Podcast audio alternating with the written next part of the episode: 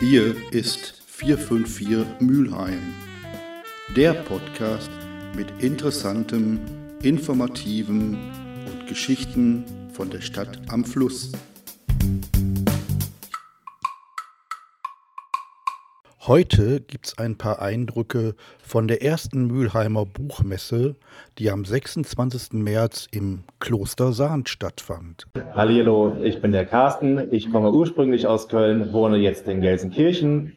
Ich arbeite im Marketing für eine Pflegefachschule und bin Fotograf, Autor und Sprecher. Wir treffen uns jetzt hier, weil du Autor bist und du hast ein neues Buch rausgebracht, Leroy Phoenix der König Phönix, wenn ich das mal so frei übersetzen darf.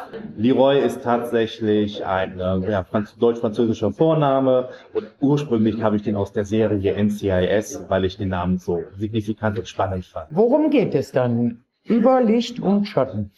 Der gute Leroy ist Fantasy-Autor, aber das nur vordergründig. Eigentlich ist er Luftelementarist, ein Luftmagier und er arbeitet für den Hohen Rat von London. Und in dem ersten Fall geht es darum, dass ein Ritualmord geschehen ist, Ritualmorde geschehen, und man vermutet, dass es jemand aus der Schattengesellschaft selbst sein könnte. Ich habe tatsächlich viel Feedback bekommen, dass wenn man selbst keine Berührungen mit der Fantasy hat, es trotzdem einen mitnehmen kann, weil es sehr auch im Krimi-Bereich, Thriller-Bereich durchaus angesiedelt ist was ganz Neues hast du jetzt auch ausprobiert, nämlich Crowdfunding. Das interessiert mich jetzt sehr brennend. Das ist total spannend. Letztendlich geht es darum, dass ich über diverse Aktionen Geld sammle, Bücher verkaufe, limitierte Hardcover verkaufe, was es da so alles auf dem Markt gibt um mein Buch als Hörbuch einsprechen zu lassen. Und letztendlich ist es komplett risikofrei.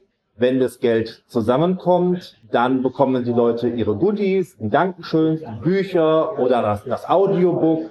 Wenn es nicht zusammenkommt, dann hat auch niemand etwas verloren. Wie teuer ist denn so ein Hörbuch für Autoren? Ich muss 5000 Euro zusammenbekommen, um es finanzieren zu können, wobei ich halt dann schon mal einen Tausender selber mit dazugegeben habe. Dann hast du aber auch Ben Becker als Sprecher. Ich habe den großartigen Paul Burkhardt als Sprecher, der im Bereich Hörspiele schon einen ganz großen Namen hat. Offenbarung 42, die Meister, die Freie und John Leclerc. Also er ist ein sehr bekannter Sprecher im Hörspielbereich, aber seine Energie und seine Stimme hat mich so begeistert, dass ich unbedingt als Leroy haben wollte. Wie kann dich jetzt jemand unterstützen, der das richtig spannend findet? Im Prinzip einfach auf die Webseite von Startnext gehen, also www.startnext.com slash Leroy Phoenix und dort dann eins der Goodies kaufen und so dann mich unterstützen. Ja, wie viel Geld ist schon zusammen? Darf man das sagen oder bringt das Unglück? Sehr gerne. Wir haben jetzt schon über 66 Prozent zusammen. Das heißt, es fehlen noch knapp 1500 Euro aber ich bin guter Dinge, dass wir das auch noch hinbekommen. Vielen Dank. Sehr gerne.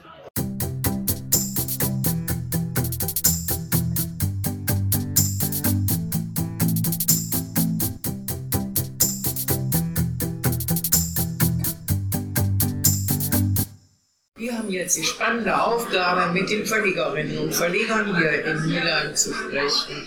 Ich beginne mit von der Edition Pastorplatz Verlag. Dann Uwe Wittenfeld, Organisator dieser Runde, beziehungsweise dieses ganzen Geschehen heute hier und äh, Verleger vom Burgkrimi Verlag. Und dann Charlotte Erbenbeck, Machandel Verlag. Meine erste Frage bezieht sich auf den technischen Wandel insgesamt auf äh, Buchverlage, insgesamt auf Hörbuchverlage. Ich denke, die Technik, die hat in der letzten Zeit einen großen Fortschritt gemacht. Wie wirkt sich das auf den Buchverlag aus? Ich frage mal, Charlotte, weil Also für Kleinverlage ist die Veränderung in der Technik ein Segen, weil wir kaum in die Buchhandlungen reinkommen weil wir keinen Vertreter haben, weil wir zu wenig Möglichkeiten haben, die Buchhandlung individuell zu informieren und weil der Buchgroßhandel die Bücher der Kleinverlage teilweise komplett auslistet, weil die nicht genug Umsatz bringen, obwohl sie nach wie vor erhältlich sind.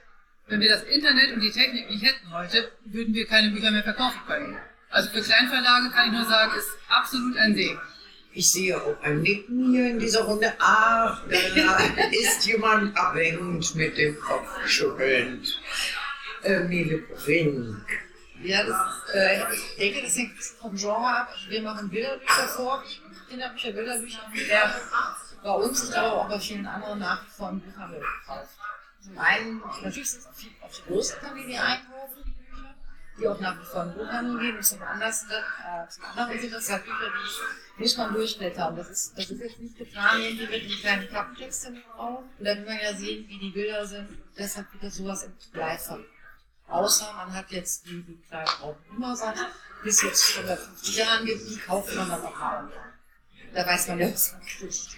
Wie hat sich die Welt der Kinderbücher gewandelt? Gibt es den Räuber Hotzenplotz noch oder ist der schon längst auf dem Index? Hey, den gibt's noch. Es werden, werden, Aber gefiltert, oder? es werden einige Bücher umgeschrieben, wobei das ja ganz spannend ist, dass eine Originalausgabe und dann auch noch eine, neu übersetzt ist. Das gibt es auch bei Astrid Lindgren, also da ist aus dem Nier halt der Südseekönig geworden. Was genauso diskriminierend ist wie das andere Wort. Also von daher sehe ich da keinen großen Unterschied. Ich finde nur, dass es schade ist.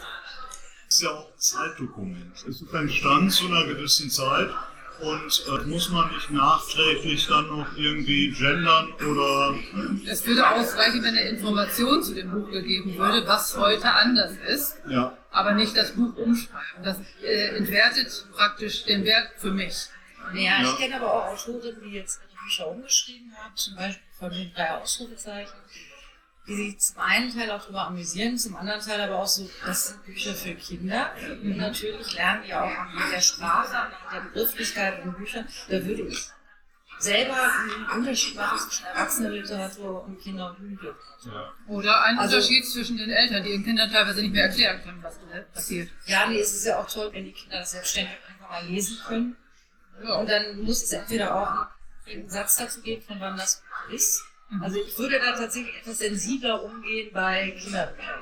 Ich meine, es ist genauso wie wenn in historischen Romanen geirrt und gesiezt wird, also euer Ehren und würden Sie uns, was weiß ich, im heutigen Roman wird einfach gesagt.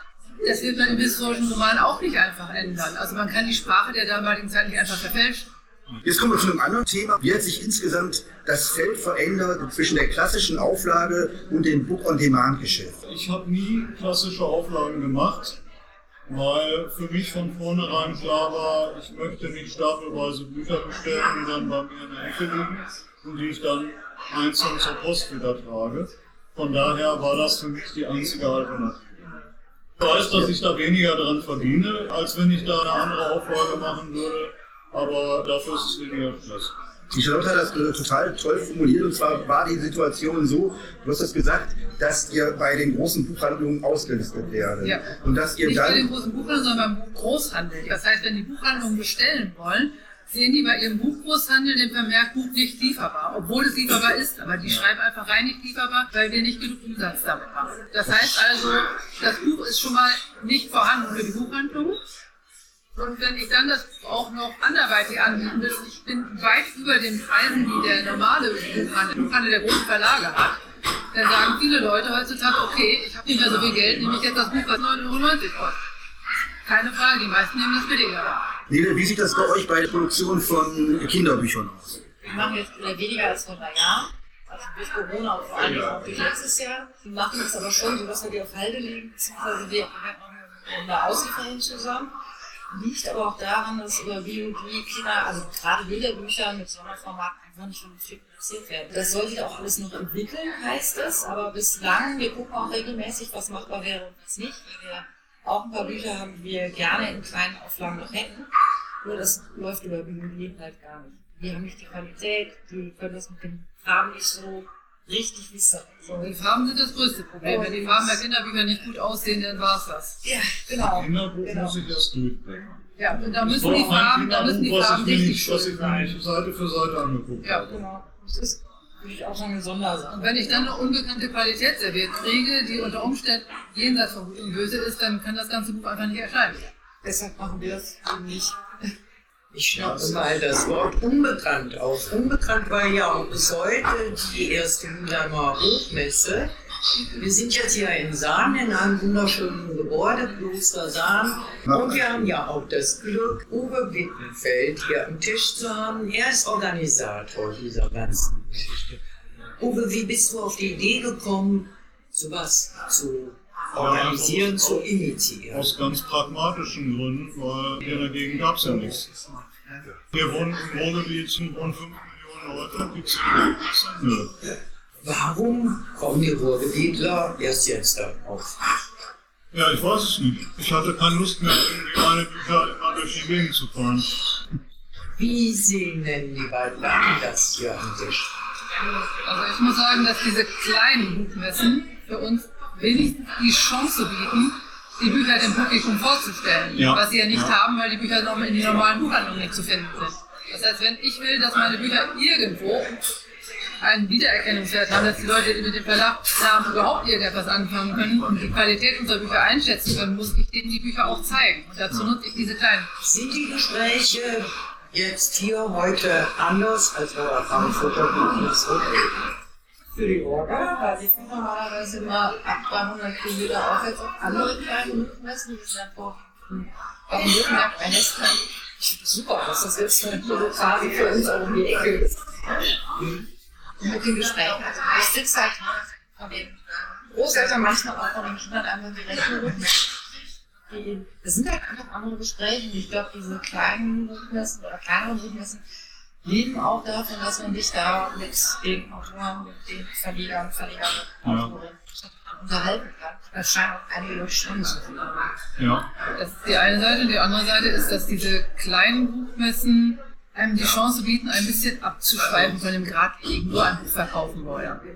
Ich habe da oben genug Leute getroffen, mit denen ich mich dann auch über private Sachen unterhalten habe. Auf der Leipziger Messe stehe ich nicht mit jemandem und diskutiere ein Likörrezept, was sie gerade zu Hause in der Küche ausprobiert haben.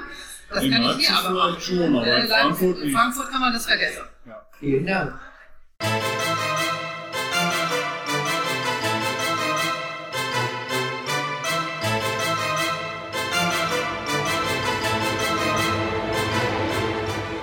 Jetzt sind wir im Gespräch mit Suse Mertens von der Buchhandlung Hilberath und Lange.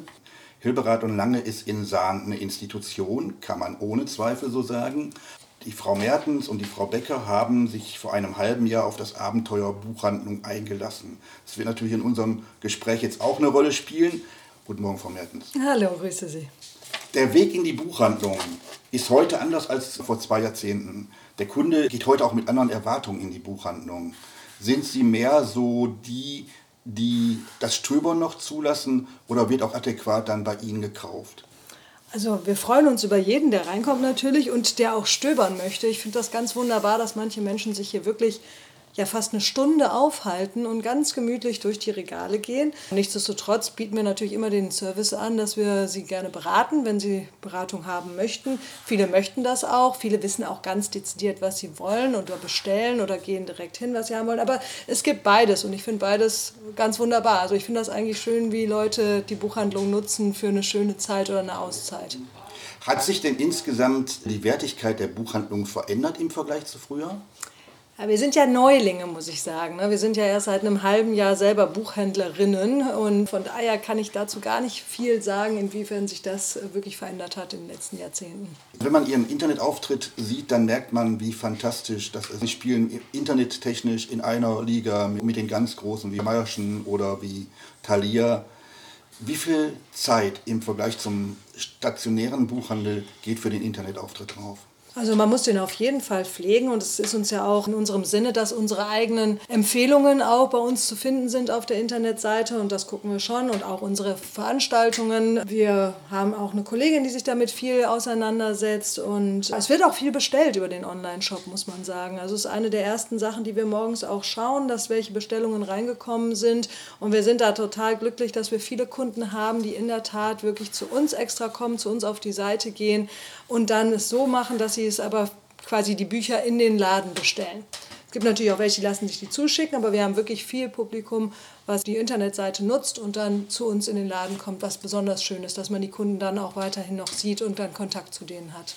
Sie bieten auch sehr, sehr viele literarische Veranstaltungen an, wie jetzt auch zum Beispiel die Mühlheimer Buchmesse, aber auch Lesungen. Welchen Anteil am Verkauf der Bücher haben solche Eventauftritte? Wir haben natürlich an den Abenden äh, die Büchertische, die sind auch sehr beliebt, aber auch im Nachhinein dann an der Lesung die Menschen, die da waren. Es wird schon sehr wahrgenommen oder eben auch in dem Moment sind die Leute ja auch begeistert, wenn sie, sagen wir mal, eine Signatur in dem Buch haben. Man wird halt aufmerksam auf die Bücher, äh, unsere Leserschaft, und es wird viel gekauft, muss ich sagen. Also die Sachen, die vorgestellt werden, wo die äh, Autoren da waren, die laufen gut. Das komplette Interview mit Suse Mertens von der Buchhandlung Hilberath und Lange gibt es in einem separaten Podcast in der nächsten Woche.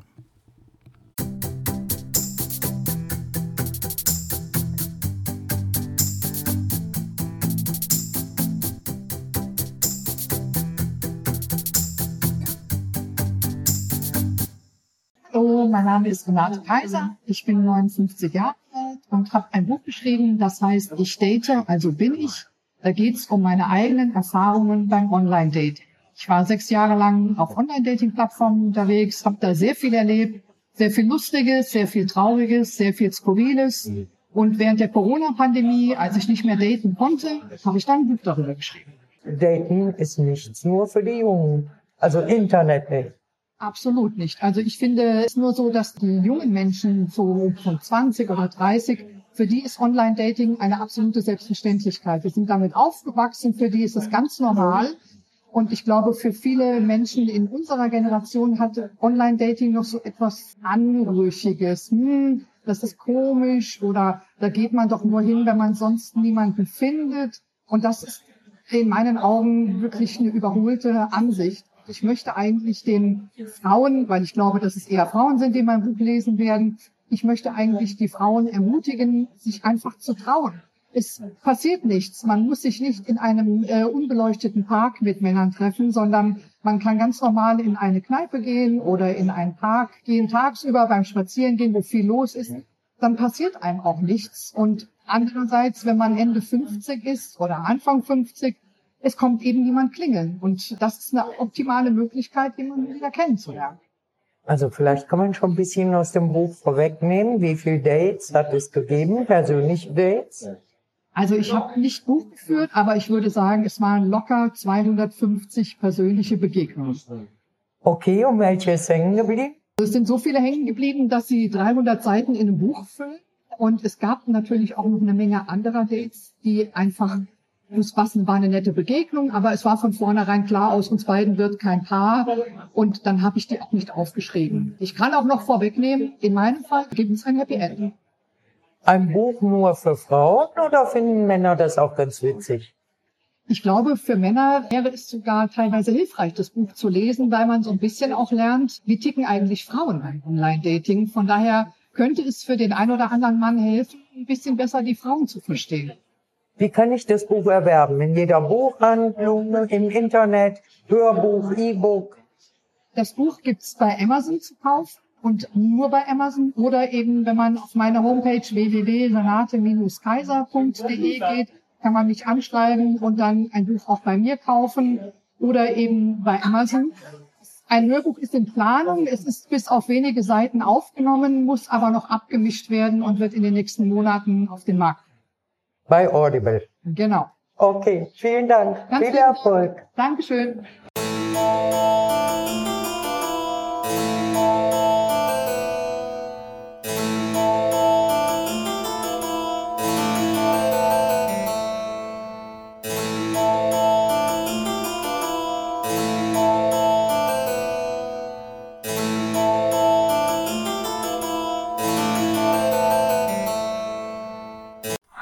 Und äh, jetzt kommt zu einem Stück Geschichte. Vor 40 Jahren haben der Reinhard Jahn und ich gemeinsam bei einem kleinen Magazin in Bochum gearbeitet namens Marabou. Genau, ja. In den 2000ern habe ich dann zum Reinhard gesagt, was wäre, wenn wir eine Kriminalsendung zum Thema deutscher Krimi machen würden. Reinhard hatte die Idee mit. Wir haben dann das ganze Konzept so ein bisschen verfeinert und dann habe ich meine Freundin Heike Klaes dazu gebeten und in der Premierensendung des Literaturcafés war dann das berühmte Krimi-Duo Jan und Wehner, besser bekannt unter HPK und Wehner, die Schöpfer der unnachahmlichen Regionalkrimis in Etzen, die Gonzo-Romane. Ja, mach's mal ein bisschen kleiner, aber es war im Grunde schon so, ja. Reinhard, du hast die letzten 40 Jahre deutscher Krimi mitbekommen. Ja. Du hast auch die Gonzos geschaffen. Wie siehst du den deutschen Krimi heute? Ja, der deutsche Krimi ist im Moment international konkurrenzfähig. Er ist durch verschiedene Stadien entwickelt. Über diesen Regionalkrimi zu diesem touristischen Krimi wie Eifelkrimi oder Frieseninselkrimi bis hin zum internationalen Polizthriller. Ne? Du und Walter gehörten mit zu den Begründern des Genres Regionalkrimi. So kann man das nennen, weil es alles im Ruhrgebiet spielt. Aber wir könnten natürlich auch sagen, dass es reine äh, Thriller gewesen sind, die wir geschrieben haben. Es waren dann halt Regionalthriller. Gut. Was machst du heute? Ich bin immer noch als Autor tätig und versuche so irgendwie durchzukommen. Ich schreibe sehr viele Ratekrimis, Krimirätsel und so weiter und so fort. Und äh, behalte die Krimiszene im Blick und versuche dann immer, wenn man mich fragt, was dazu zu sagen. Wenn du auf die aktuelle Szene insgesamt kommst, wir haben gerade gesagt, wir sind professionell größer geworden. So einzelne Highlights haben wir aber trotzdem, wie zum Beispiel den KBV-Verlag. Ja, KBV-Verlag ist ja jetzt inzwischen fast einer der letzten regionalen Krimi-Verlage mit einem kleinen, fein ausgesuchten Programm. Er hat nicht den Weg genommen, den andere Regionalverlage gegangen sind, das Programm auszuweiten und groß zu machen, sondern hat sich konzentriert auf seine Kernkompetenz, hat den Eifelkrimi und den, sagen wir mal, wie das Ralf Kramp so liegt, den skurrilen, etwas humorigen Kriminalroman. Wer ist im Moment für dich eines der großen Favorites? Die kommen aus der, sage ich mal, Berliner Szene. Das ist der Johannes Groschlup mit Berlin Prepper und seinen weiteren Romanen. Äh, dort entsteht wirklich also der internationale konkurrenzfähige deutsche Thriller, von dem man noch sicher eine ganze Menge hören wird. Abschließende Frage. Du hast eine fantastische Radiosendung zusammen mit dem Thomas Hackenberg gemacht. Die Mordsermittlungen auf WDR 5. Warum ist sie damals eingestellt worden? Das weiß niemals so genau. Sendungen kommen und gehen. Und wenn man dabei war, war es schön. Und wir haben uns alle gefreut, dass wir das machen durften. Es gab keinen Streit oder sowas. Es war, wie sagt man, strukturelle Gründe, die im Sender lagen. Formatierungsänderungen und ähnliche Geschichten. Reinhard, vielen lieben Dank für das Interview. Danke, dafür nicht. Tschüss.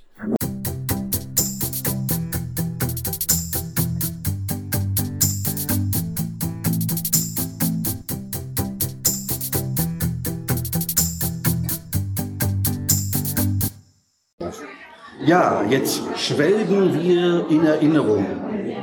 Ich freue mich auf Gesine Schulz, eine der besten Kinderbuchautorinnen, die ich je kennengelernt habe und die Erfinderin von Karo Rutkowski, der putzenden Ermittlerin. Genau.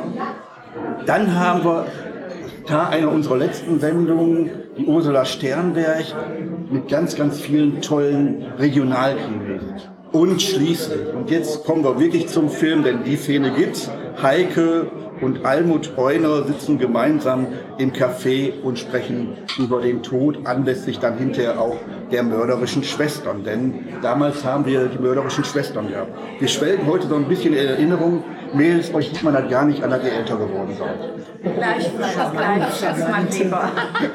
Genau.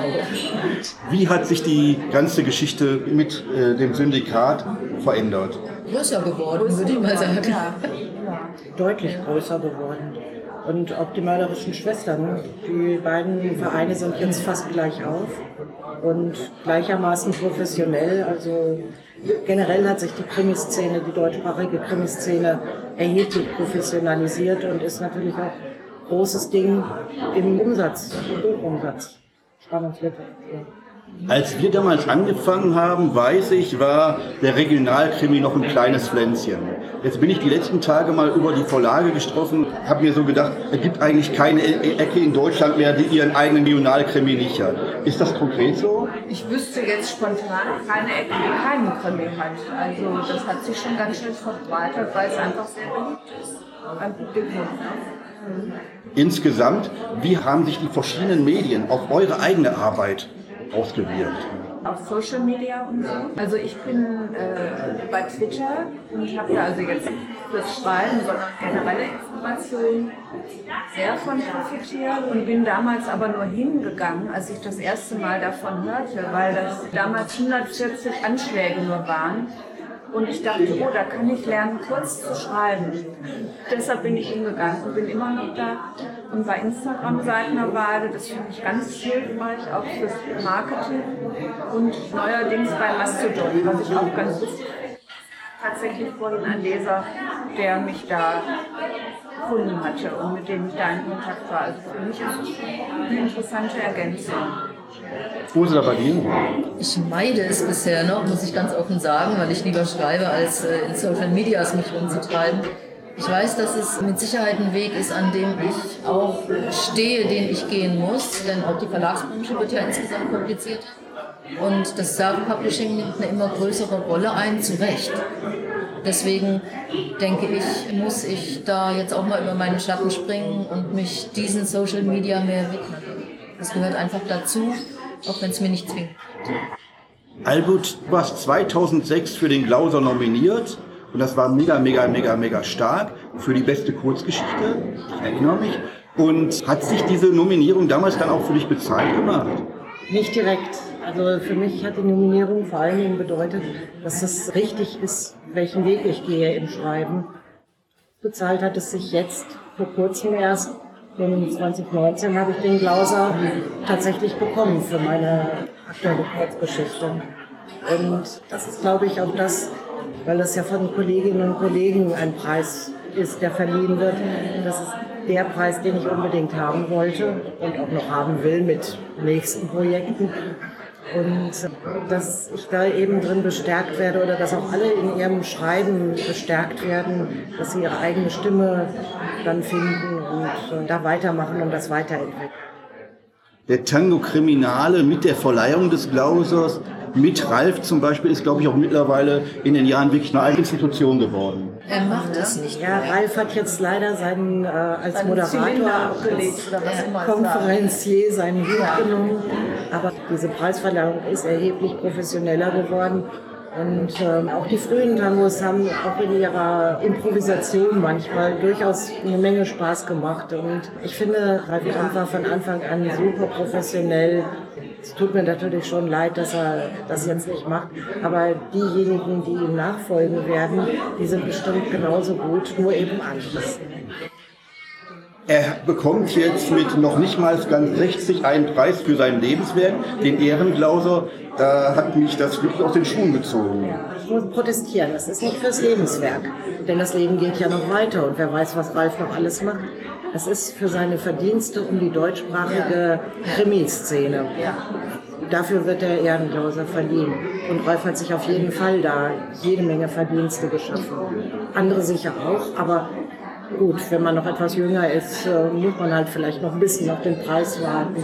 Ja, mit seinem Verlag alleine, ne? wer ist da nicht alles veröffentlicht worden? Und dann hat er nicht auch bei dem Eifeler Krimi-Festival irgendwie seine Finger ins Spiel Unbedingt, gehabt, ne? ja, dafür also die Eifel hat das viel, ja, sehr viel angeregt. Und das in einer Gegend, die vorher nicht unbedingt krimimäßig oder sonst wie so auf dem Tapet war. Mit dem Hotel alleine, ne?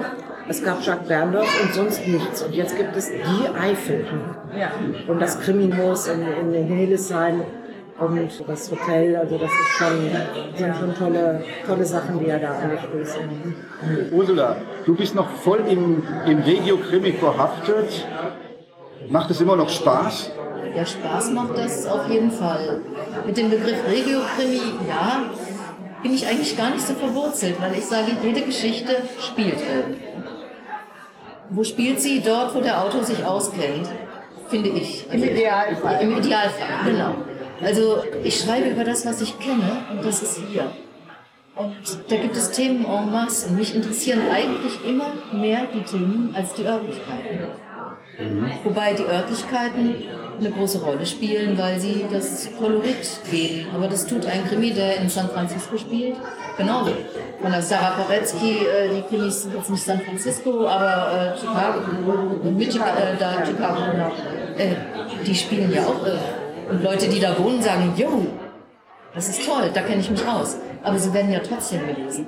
Also so meine ich das. Also das ist nicht abfällig gemeint. Aber mich interessieren immer die Themen als die Region, in der ich zufällig lebe. Abschließende Frage. Die erste Mülheimer Büchermesse. Wie findet ihr die Idee, eine Buchmesse in Mülheim zu machen? Wunderbar. Ich finde das auch super. Erstens mal, weil es natürlich für uns vor der Haustür ist. Und zweitens, weil es eben auch gerade sich auf die Region konzentriert, sodass es also als Autorin ich die Chance habe, Kolleginnen und Kollegen kennenzulernen, mit denen ich mich hier im Gebiet vernetzen kann, auch Verlage und auch in anderen Bereichen, also Kinderbücher oder Märchen oder Fantasy oder sowas. Und das finde ich bereichert uns alle. Vielen lieben Dank euch drei